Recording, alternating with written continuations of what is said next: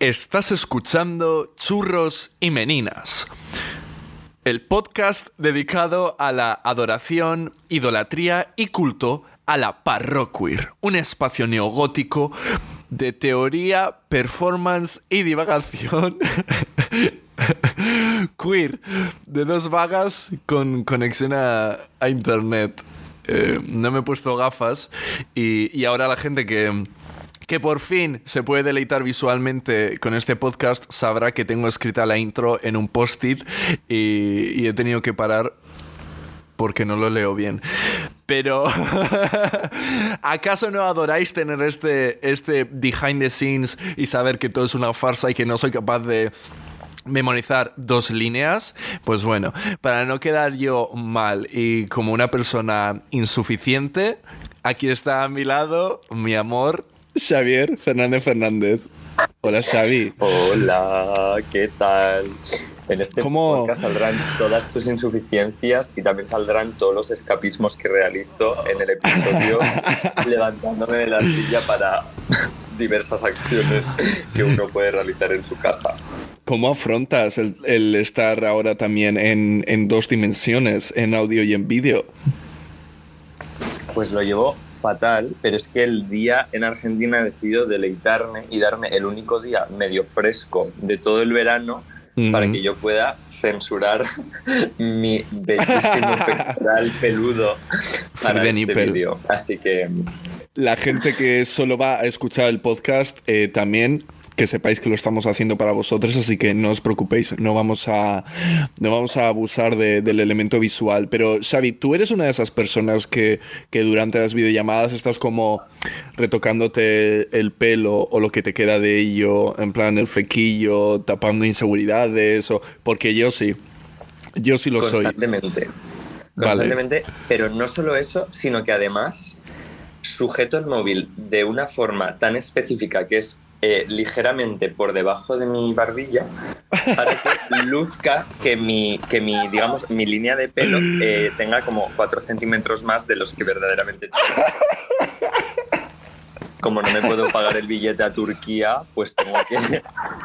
Hay que ser ingenioso de cualquier otra forma. Bueno, perdona, los que te conocemos y creo que ya nuestros oyentes del podcast también lo saben, eh, viajas más que el COVID. Entonces, no nos sorprendería que tu próximo Erasmus o que alargues la carrera o que la suspendas a propósito para poder ir a, a Turquía. por ahora vivo atrapado en los aires argentinos. En el anterior episodio nos dejaste con, con un mal sabor de boca porque nos hiciste una preview que es peor que, que, que la promesa de que ibas a aparecer en este episodio sin camiseta y llevas camiseta. ¿Puedes, por favor, recompensarnos bien dándonos lo que queremos, que es el buen recap, y no solo recap, sino el buen cap de Amores Francos? Mira, O son unas sensaciones francas.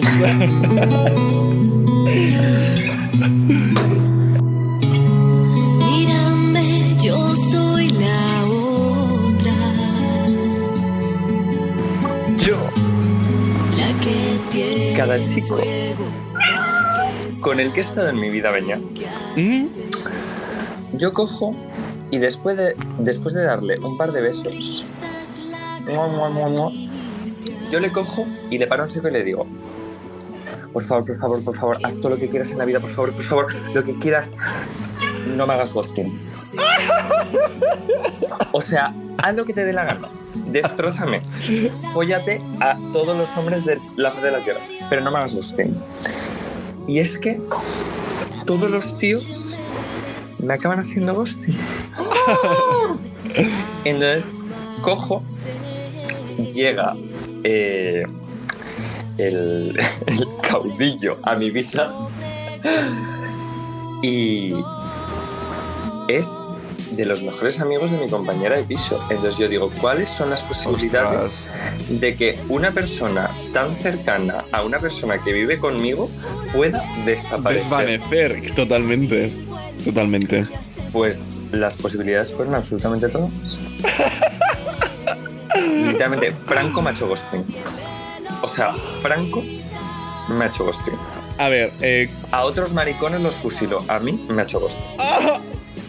como persona a la que le han hecho ghosting también, eh, todos mis respetos. O sea, yo como en paz, 100%, eh, te mando un abrazo muy grande, un cariño, mi solidaridad. De hecho, como persona a la que realmente solo le han hecho ghosting una vez y sin embargo le ha provocado como caída de pelo, eh, pérdida de sueño, eh, dudas sobre orientación sexual más que nada por salud mental, etcétera, Seis etcétera. playlists en Spotify. Seis playlists en Spotify, eh, pero solo me lo ha hecho una persona, ¿vale? Entonces, tú como víctima de varios ghosting, ¿cómo sobrevives, Xavi? Yo lo llevo fatal, Beñat, pero es que lo llevo mal hasta un extent, hasta un extremo en el que cada vez que empiezo algo nuevo con una persona, yo tengo que de una forma bastante disimulada, sutil e inteligente hacerle saber. Tengo un trauma con el ghosting. No seas el próximo. Y entonces. ¿qué hace esa persona? Exactamente lo mismo que el anterior. O sea, es horroroso. He de decir que. mm, Que yo, después de que me, esta persona me hiciese ghosting, yo me metí en Tinder y dije, ya lo voy a borrar. Pero como vamos a jugar una última partidita, me metí en Tinder, ¿no? Y hice matches. Y un chico me habló mucho. Y dije. Dije. A ver, eh, yo voy a borrar la app de todas maneras. Entonces, bueno, hablo un rato y ya está. Lo que pasa es que el chico tomó la delantera y me dijo para quedar. Y yo, como no le quería decir que no, ni tampoco le quería hacer ghosting porque me lo acaban de hacer a mí, decidí decir que sí a quedar con él. Vale. Y esto acabó siendo una relación de 4 o 5 meses. Eh,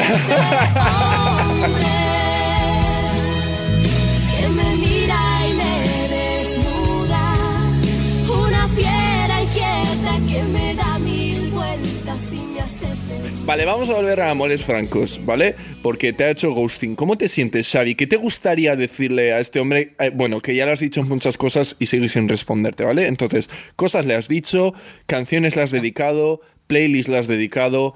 ¿Qué queda por hacer? Porque una vez te hacen ghosting, ¿cómo, cómo lo llevas? ¿Cómo te olvidas de ello? ¿Cómo lo superas? ¿Cómo, ¿Qué es lo que necesitamos? Porque a mí me pasaba, por ejemplo, que necesitaba un cierre. Necesitaba que esta persona eh, reconociese lo que ha hecho y reconociese el daño que me ha causado y reconociese que la ha cagado, ¿no? Y me costó varios meses de salud mental eh, hasta que este muchacho decidió volver seis meses más tarde y pedirme perdón. Mira, yo lo único que necesito es que dejes la cocaína, vayas al psicólogo y después me digas, vete a tomar por culo. Pero primero dejas la cocaína. Xavi, pero ¿por qué, ¿por qué antepone su bienestar al tuyo de nuevo? ¡Wow!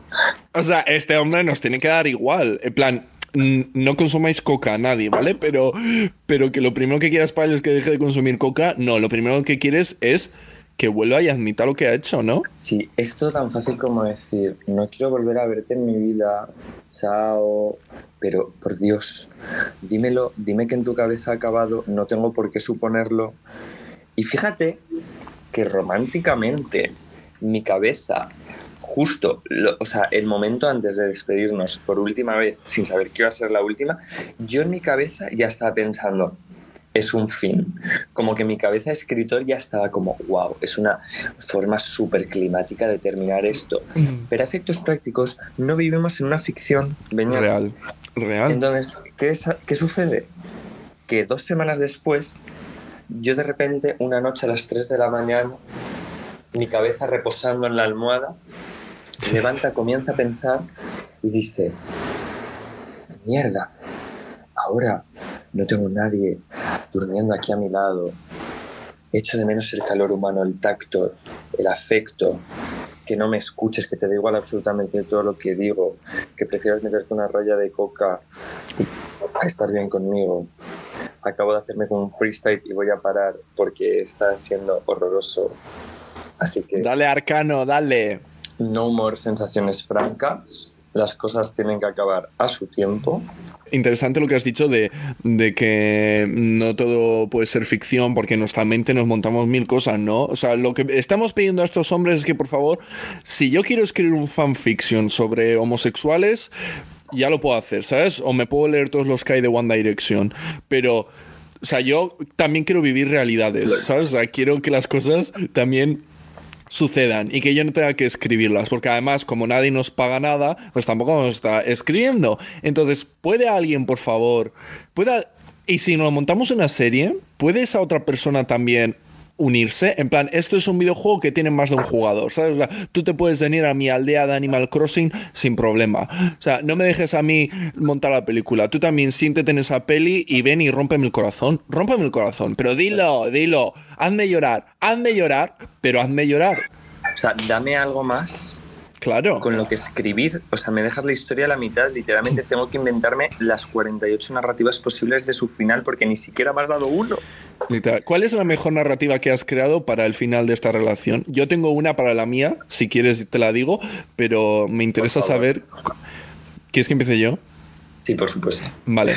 Eh, bueno, este muchacho va a la misma universidad que yo, ¿vale? Y, y una noche que estábamos hablando me enseñó todos los trabajos que ha hecho él y su último proyecto, que estaba muy chulo, la verdad. Esto solo tengo que, tengo que admitirlo y, se lo dije y era sincero. O sea, tiene ideas muy guays, originales. Él estudia textiles, cuestionable, red flag. Cuestionable. Eh, entonces, él me enseñó eso. Y al de un par de semanas, yo proyectaba mi película en la universidad. Entonces en mi mente dije, vale, porque él me dijo, oye, quedamos la semana que viene y yo le dije, vale, ¿qué te parece si este viernes que se proyecta mi peli, vienes, vemos mi peli, que, se, que además mi peli es como súper íntima, súper tal, y así es como le hago un poco de manipulación emocional para que todavía le cueste más luego volver a hacerme ghosting. Eh, no soy mala, ¿vale? Esto se llama evolucionar. Esto se llama eh, desarrollo, ¿cómo se dice lo de Darwin? Esto se llama... eh, ¿Cómo ¿Quién se es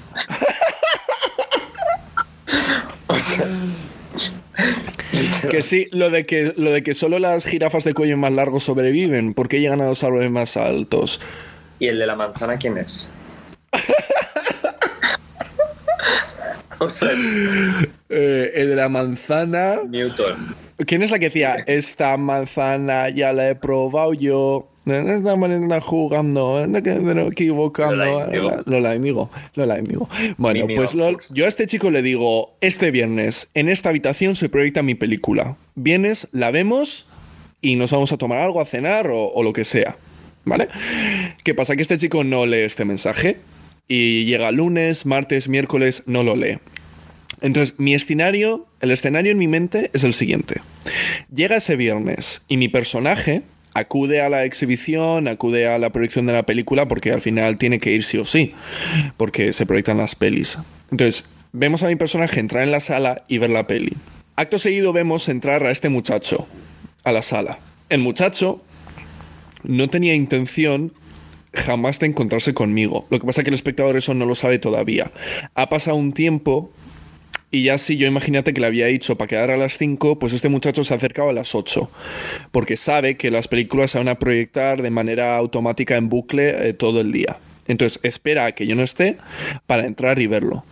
Este muchacho ve la peli y este muchacho acaba vamos a decir llorando, ¿vale? Rollo lagrimita, rollo mil cosas pasan por su cabeza porque se acaba de dar cuenta de lo cabronazo que ha sido y de lo que se ha perdido y de repente empieza a sonar Only You, La de, de Sí. Wai.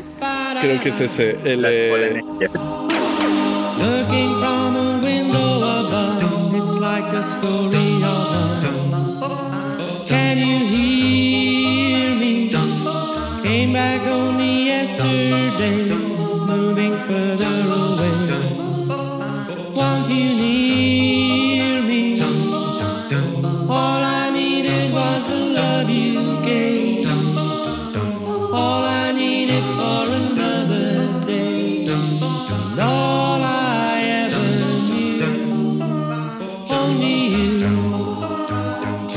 empieza a sonar esa canción y ahí se acaba, porque este chico se ha dado cuenta de todo lo que ha jodido y la gente se cree que va a ser un final de esos en el que yo entro en la sala o yo vuelvo y, realmente hay un reencuentro, hay como un final feliz, pero no lo hay. No hay finales felices para este tipo de personas o este tipo de situaciones. Porque qué lección sería que este, esta persona sea un gilipollas, que tenga cero responsabilidad eh, emocional y afectiva y que luego haya un final feliz. No. Este chico no puede ser mi final feliz. Entonces ese final tiene que doler y ese final tiene que joder. Y punto. Y va a doler y va a joder. Porque ni mi personaje obtiene lo que quería y tampoco hay un cierre definitivo porque yo estoy en contra de los cierres definitivos como temporalidad queer que jamás hay un cierre definitivo y, y este chico pues tampoco tiene un cierre porque va a tener que seguir siendo consciente de lo que ha hecho y punto Tú sigues proyectando los cierres no definitivos, casi nos va. Jack Judith Halberstam, Hal- Halberstam, Halberstam, creo que sí, em, tiene un libro que creo que es eh, In a Queer Time and Space, en el que ofrece como a modo de resistencia la narrativa queer de finales abiertos. Porque opina que los finales cerrados son muy heteropatriarcales, en el que sigue el orden establecido de nacimiento, infancia y luego la adolescencia como época en la que abandonas esa infancia porque la tienes que abandonar, porque la infancia es caótica, la infancia no es madura, la infancia es todo lo contrario a, lo que el capitalismo requiere de ti. La adolescencia es esa etapa en la que te das cuenta de lo que en lo que te tienes que convertir y se ve el ser adulto como la perfección. Has llegado a lo que debes ser. Has llegado a un adulto maduro que trabaja, que es eh, que se puede utilizar para el capitalismo, etcétera. Y luego acaba en la vejez, donde ya no eres útil y te tienes que morir. Entonces, ese orden natural se ha visto desafiado por la narrativa queer muchas veces. Por ejemplo, en la crisis del VIH en los años 80. ¿Cuánta- ¿Cuántos homosexuales eh, morían con 20 años, 18 años? ¿Cuántas personas morían antes de ese tiempo establecido por, eh, por la cultura biológica, muchos. Entonces ya el ser queer desafiaba ese orden, desafiaba ese final cerrado.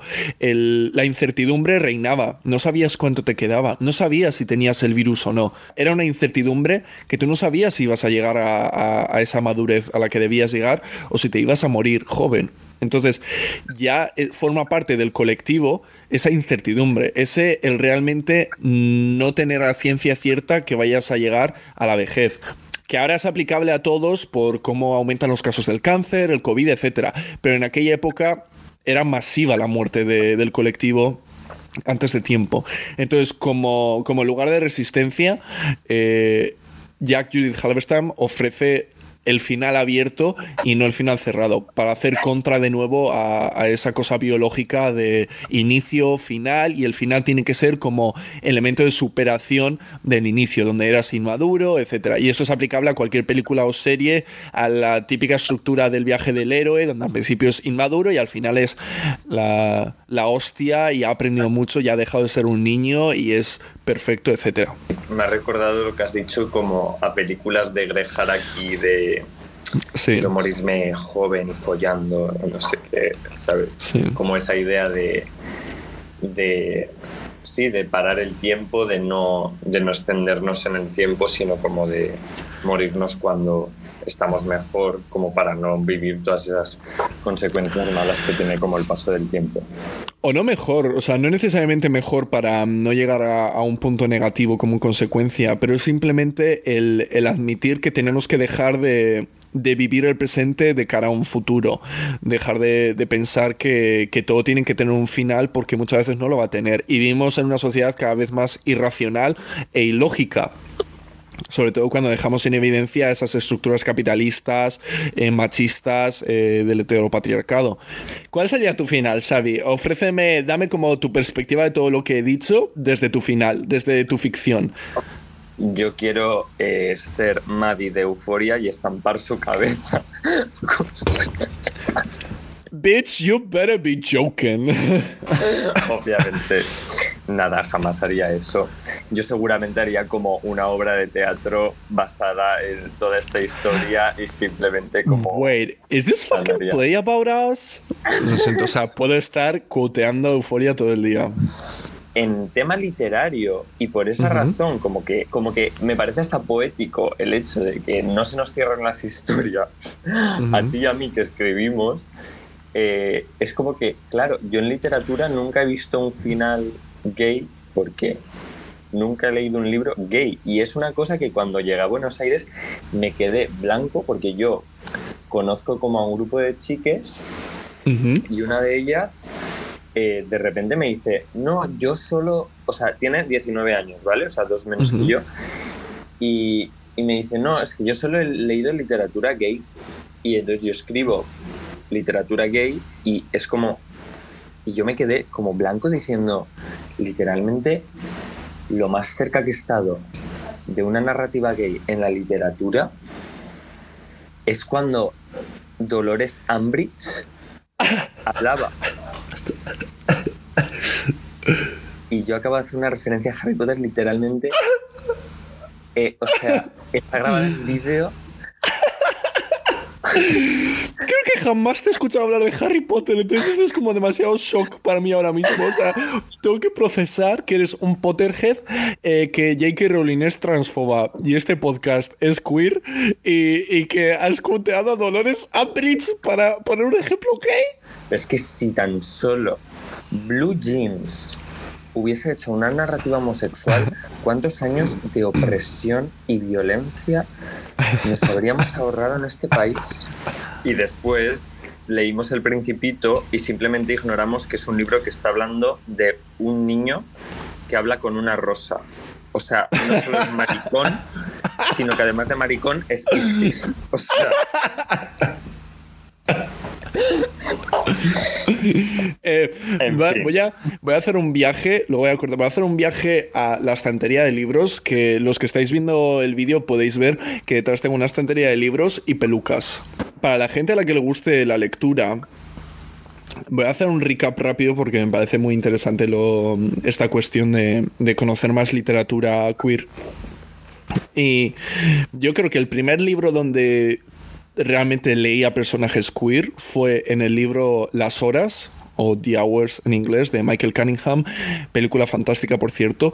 Eh, mi sueño, uno de mis sueños es hacer eh, ponerlo en escena en un teatro Las Horas, pero está escrito por un hombre homosexual que escribe sobre tres mujeres, vaya, qué sorpresa, eh, tres mujeres en diferentes épocas que conectan todos a través de la literatura de Virginia Woolf, ¿vale? Y una de esas tres mujeres, la más adulta y la más actual, es lesbiana, tiene una relación con una mujer, etcétera, y hablan un poco sobre ello. Su mejor amigo es un hombre homosexual con VIH. Más tarde, eh, lo que he leído últimamente así que tenga contenido queer, tenemos por una parte eh, Sally Rooney, Conversaciones eh, entre amigos o Conversations with Friends. Eh, Está protagonizado por dos chicas, eh, dos chicas eh, queer y, y son protagonistas del libro, entonces está muy bien. No sé si Sally Rooney es queer o simplemente es una mujer heterosexual escribiendo sobre personajes queer, que puede ser, pero... mm, pero es un libro muy interesante que creo que el anterior episodio Xavi me lo censuró, pero ya hablé de que, de que trata sobre los límites de la amistad, de que se puede incorporar una amistad o no y, y todo eso. Entonces, Conversaciones entre amigos está muy bien.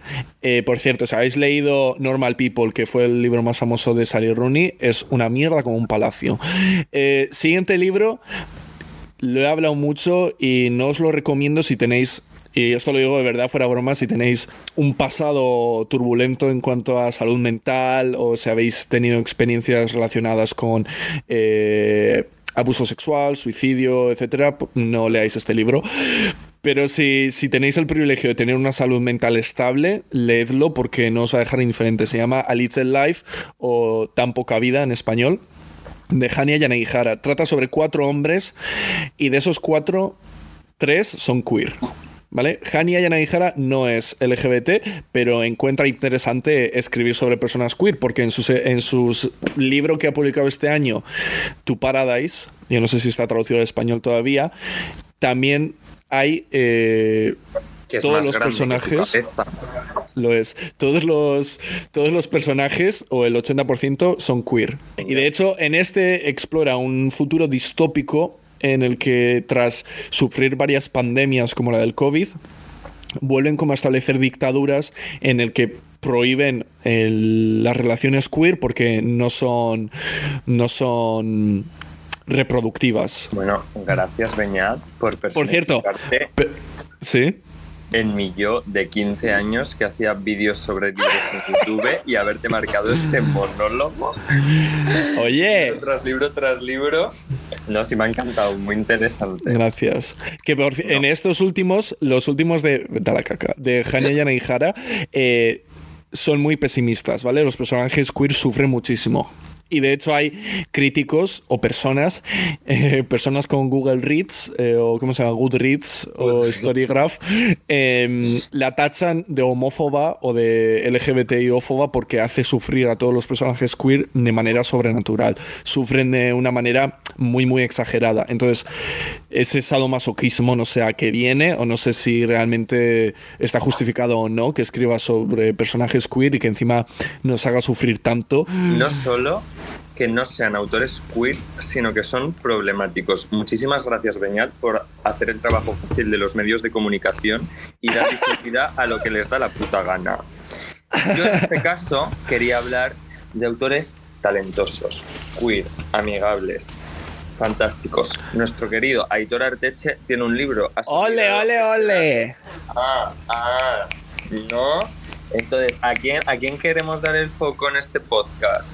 Pues nada, yo con el tema de la literatura queer, o sea, creo que fuera de ironías, como que de los primeros personajes queer que vi en literatura era en la saga esta de Cazadores de Sombras, que jamás la acabé porque es absolutamente eh, infinita, pero sí que es verdad que yo recuerdo como la emoción con la que yo leía esos libros, porque, tío, hay una cosa como muy especial en sentirte identificado con un algo cultural, artístico. Y claro, después de como tantos años de no haber podido como tener eh, ese sentimiento de, rela- de relatable en español, Y de, no, de poder identificarse, ¿no? Em, no sé, como que ahí en esa saga hay como una pareja gay que de hecho es entre como un, un mago o una cosa así. un- bueno, en fin. Da Que igual, por cierto, pero- es todo un tema que se estudia en, en la sociología y bueno, en estudios queer, etcétera, el uso de la ciencia ficción y la fantasía como espacio queer. Se usa, hay, hay mucho estudio, porque mm, no lo sé muy bien, pero creo que es un poco como relacionar con. em, siempre hemos tenido que imaginarnos vidas alternativas, pasados alternativos, futuros alternativos, y en la ciencia ficción y en la fantasía, por eso se ha desarrollado tanto el tema queer, porque son espacios donde tienes total libertad y puedes crear personajes queer que son libres, que son todo lo que no son en, esta realidad. Un error que creo que las ficciones continúan reproduciendo son los estereotipos. Que es algo inevitable, porque a la hora de tú hacer ficción de la realidad tienes que tomar elementos que hagan que el espectador pueda identificar a un personaje como A, como B, como C, etcétera, ¿no? Y es verdad que muchas veces esos estereotipos parten de una realidad. O sea, no es que se está Me cago en Adobe Premiere que tenía exportando una mierda y se ha producido un error. Te juro que mi carrera de cineasta se va a arruinar. Yo que de esos- Tranquilamente cómo Sí. cae la lluvia por la ventana mientras escuchaba tu dulce y melódica voz.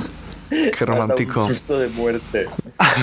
muchos de esos estereotipos parten de realidades. ¿Por qué? Porque creo que no podemos evitar repetir estereotipos. ¿O no? ¿Tú, Xavi, eres capaz de identificar en ti mismo estereotipos del hombre blanco, cis, homosexual o lo que te. o cómo te identifiques? ¿Los puedes identificar? ¿Crees que estás reproduciendo estereotipos? Ojo, ¿eh? No como algo lo que se te pueda achacar, sino porque creo que al final así hemos. Así hemos interiorizado lo que significa ser gay a través de ver pelis, series o leer libros, como acabamos de mencionar, ¿no? Y esa necesidad de sentirnos identificados con algo nos lleva a imitar y a reproducir esos estereotipos para poder decir, mira, soy gay. ¿Y por qué soy gay? Por ABC.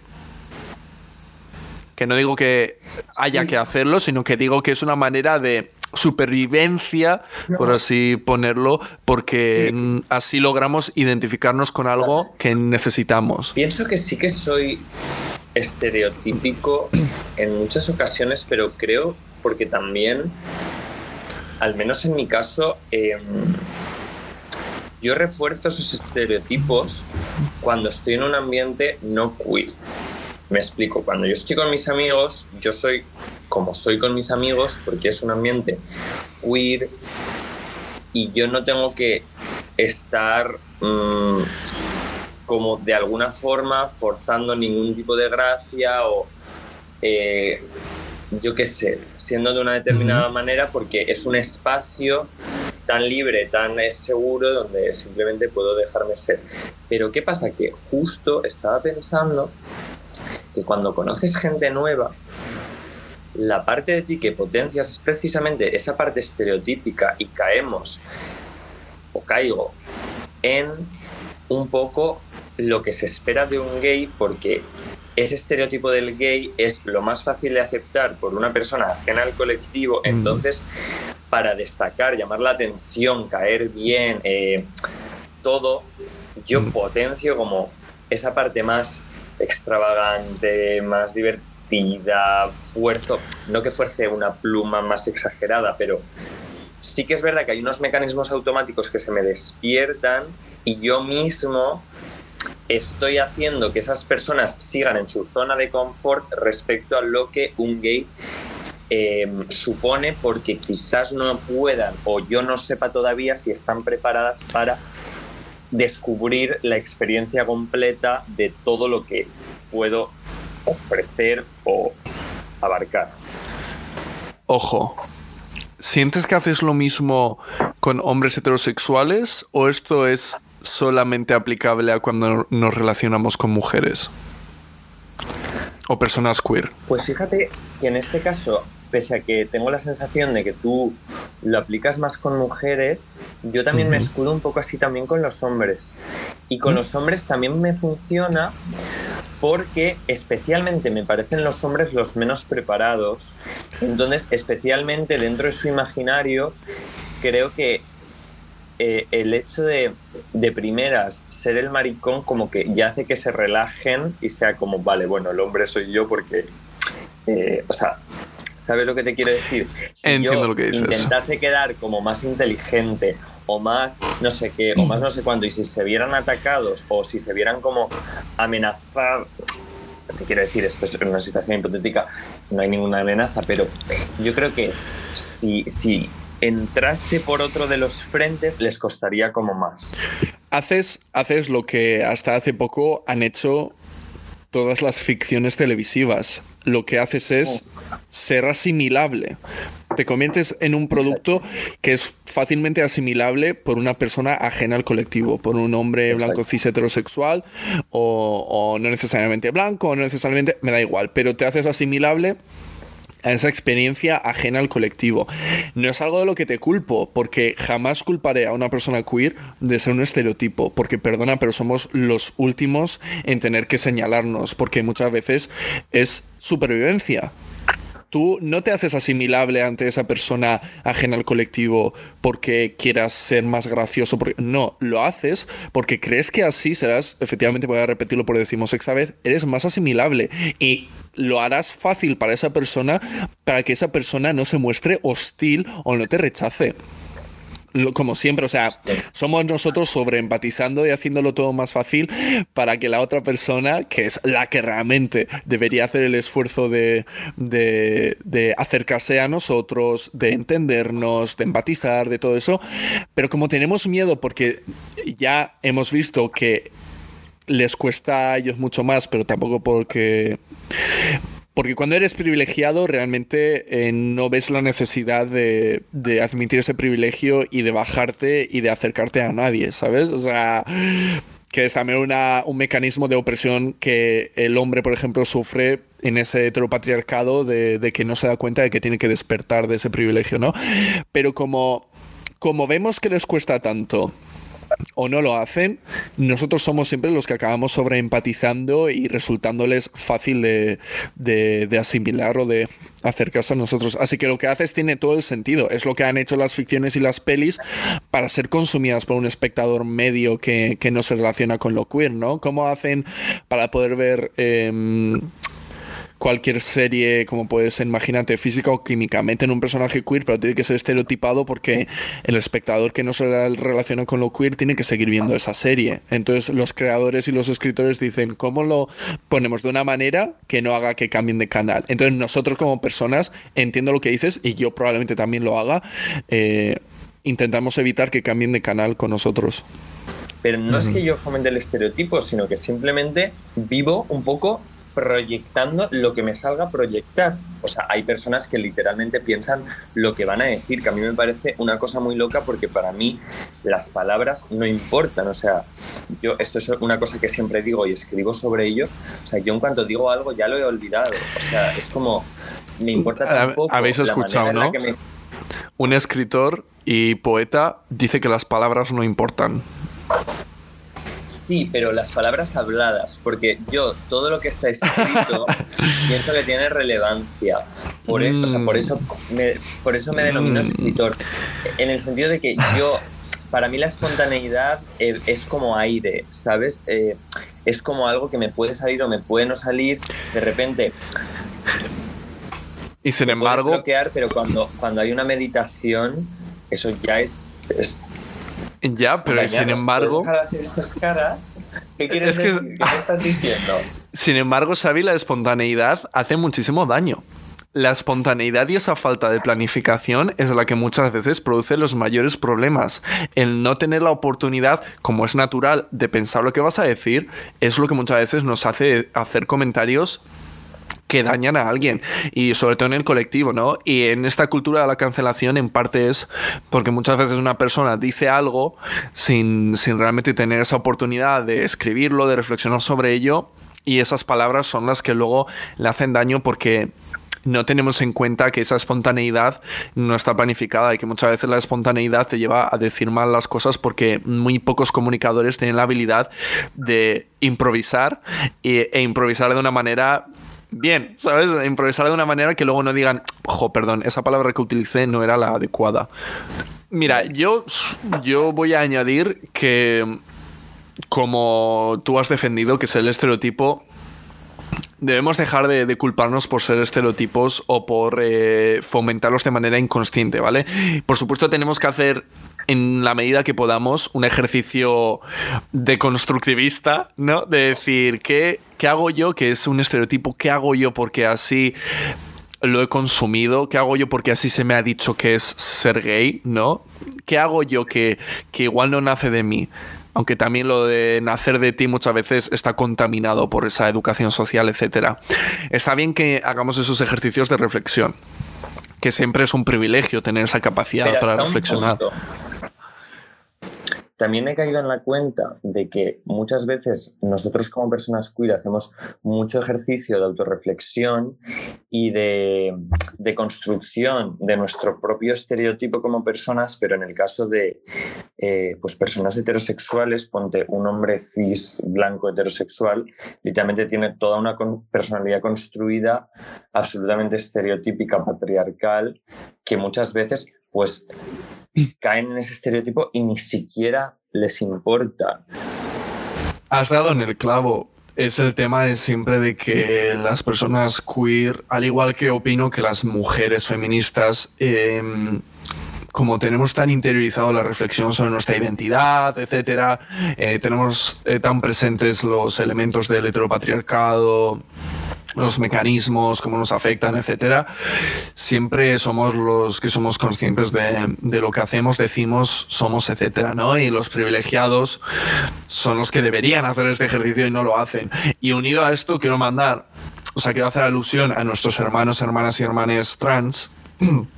Y es que eh, esa rama transfoba supuestamente feminista achaca, por ejemplo, a las personas trans eh, el hecho de que refuerzan unos supuestos estereotipos, ¿no? Y dice, no, es que las mujeres trans refuerzan estereotipos y aceptamos lo trans siempre y cuando no refuerce los estereotipos. Y dices, a ver, perdona, o sea, estamos hablando ya de un colectivo de la sociedad que básicamente sobrevive al día a día, ¿vale? Sobrevive.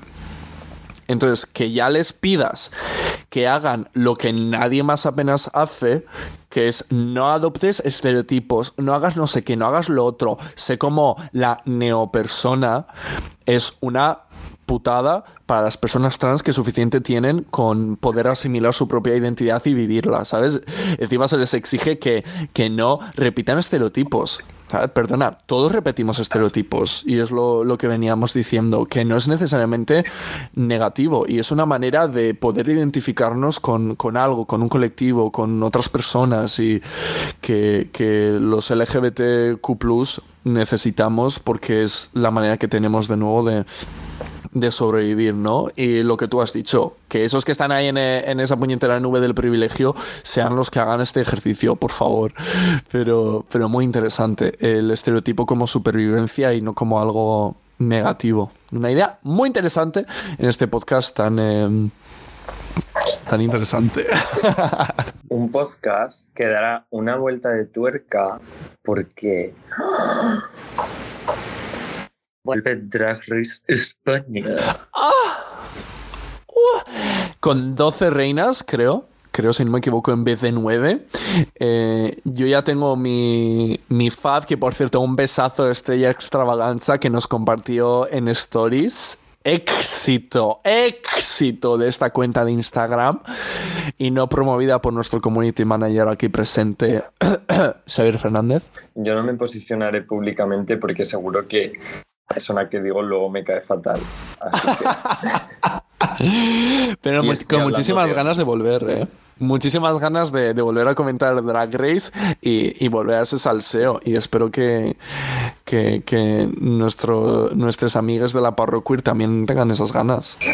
Pues mira, Beñat, me tengo que ir mm, a mi universidad porque tengo que ir a matricularme a la universidad, tener una reunión con el jefe de mi para ver qué asignaturas curso. Pero es que no te lo pierdas, que obviamente yo he buscado todas las redes sociales de este jefe de carrera y Beñat es tan guapo. Sea, yo tengo que ir a mi universidad. En, bueno, en 10 minutos voy a ir sin ducharme, o sea, dato rápido. Y literalmente es tan guapo, Beñat. Es que no sé de qué manera puedo enseñártelo como para que Pero lo es veas ahora guapo, es guapo o es guapo para ti, porque bueno, tus gustos, No, no, al igual que los míos, son cuestionables. Mira, te lo voy a Además, eres, como, como dijiste el otro día, que me encantó el término sapio, sapiosexual o... Sapiosexual. ¿No Eres sapiosexual, entonces no lo sé. Es que es muy fuerte. O sea, también, sinceramente, luce como persona que me vas a decir, estás salada. Es que... Pero es que es tan guapo, entonces que no, o sea, no tengo ningún tipo de palabras hacia esta persona.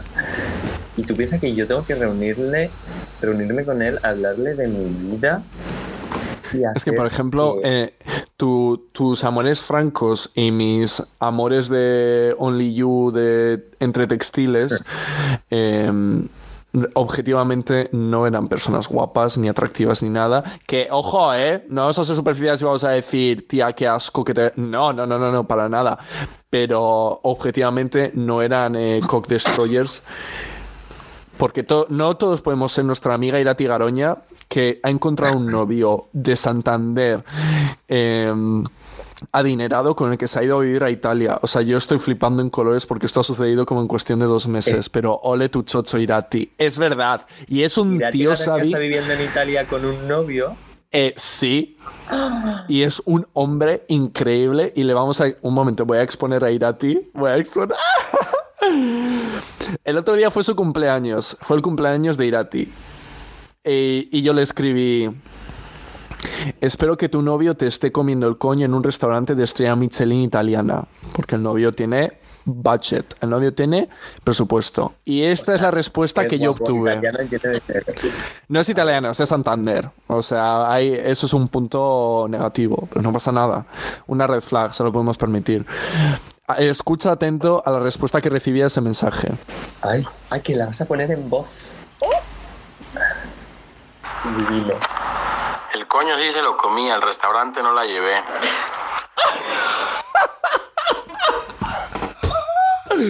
Que yo digo, chica, que tienes presupuesto. Para eso, ni a un tagliatela.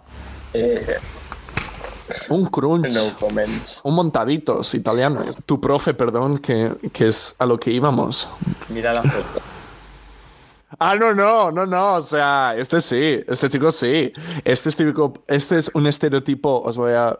Para nuestro, nuestros amigos de- del vídeo, vamos a exponerlo. Eh, este hombre es el típico estereotipo de profesor argentino en física o química. Literalmente. Hablando de estereotipos, este es el hombre. Pues este nada. es el hombre. Está de muy buen ver, Claro este episodio absolutamente ya esté muy bien ver absolutamente y me tengo que ir. Así que. ¿Vas a hablar con este hombre fuerte, hoy? dejamos Con esta cara estupenda. ¿No Sí, te vas a duchar? En una. No ducharte para ver a este hombre me parece cuestionable. Red flag. Es que literalmente no tengo tiempo, no sé qué hacer. bueno, llego tarde, llego tarde. Llego tarde, me tengo Eh, que arreglar. Sí, sí, sí. Un beso, Xavi, que disfrutes de este hombre. Muchas Un gracias por tu compañía, por eh, otro episodio más. Eh, nos vemos pronto. No sé si habrá otro episodio de estos de Parro Queer o si volvemos directamente con Drag Race No. España. Pero Sí. un beso a, a nuestro, nuestros amigues, nuestros oyentes. Eh, muchas gracias por estar aquí otra semana más a la Parro Queer. Ahora nos podéis ver en directo, así que un beso. Eh, Chicken teriyaki y, y Estrella Iconic. Nos vemos.